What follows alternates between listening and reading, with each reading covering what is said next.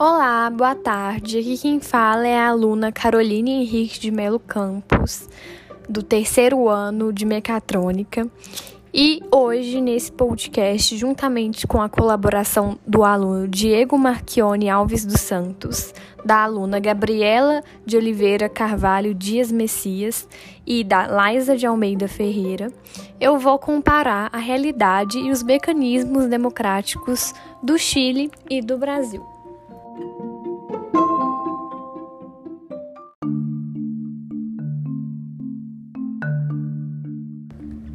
Bom, para começar, ambas as formas de regime político são uma democracia representativa, ou seja, a população elege um representante para tomar as decisões e o representar. Tanto no Brasil quanto no Chile, há uma política de democracia semidireta. Porém, o Brasil possui três mecanismos de governo: o plebiscito, o referendo e a iniciativa popular. E no Chile, possui somente o plebiscito.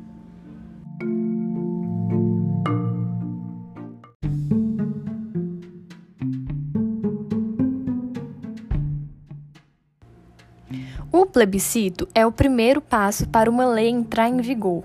Ele ocorre quando os eleitores desejam expor suas primeiras ideias para construir um projeto de lei. Já o referendo atua quando esse projeto de lei já existe. Para ser proposto, é necessária a assinatura de um terço dos senadores e deputados. Caso os eleitores a aprovem, a lei passa a entrar em vigência. Na iniciativa popular, os eleitores interferem diretamente na produção da lei, sem o plebiscito ou referendo. Nele é produzido um texto com o projeto de lei, e caso o projeto seja assinado por mais de 1% dos eleitores, ele é enviado ao Congresso para votação. O Congresso não necessariamente aprova a lei, porém, devido à pressão popular, na maioria dos casos, as leis enviadas ao Congresso são aprovadas.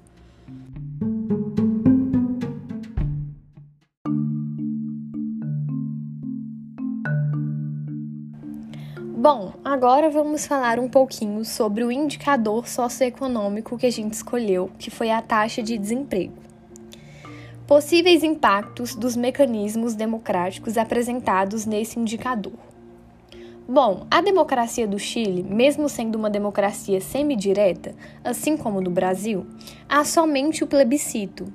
Dessa forma, há uma maior centralização política, que gera melhor organização governamental ou seja, a democracia do Chile trabalha melhor esses assuntos como o desemprego.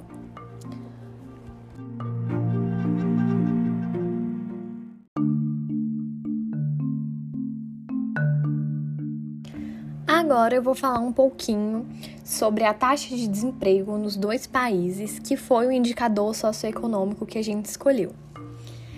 É, quais são os possíveis impactos dos mecanismos democráticos apresentados nesse indicador?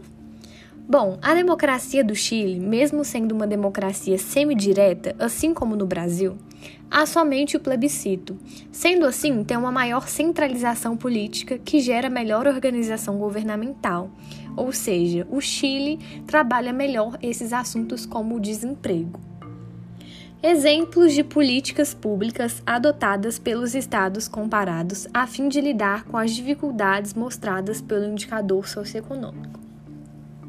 Bom, como todos sabemos, tanto o Chile quanto o Brasil teve um aumento na taxa de desemprego devido à pandemia é, por Covid-19.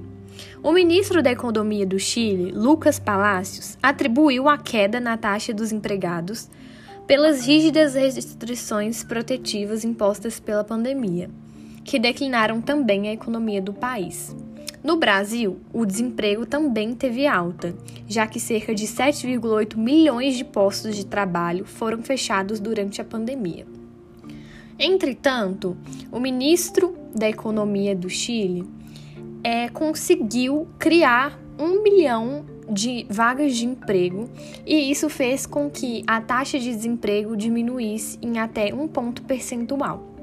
No Brasil, pouquíssimas vagas de emprego foram abertas, as vagas só fecham cada vez mais. E o Estado vem contribuindo com o auxílio emergencial para essas pessoas que perderam seus empregos.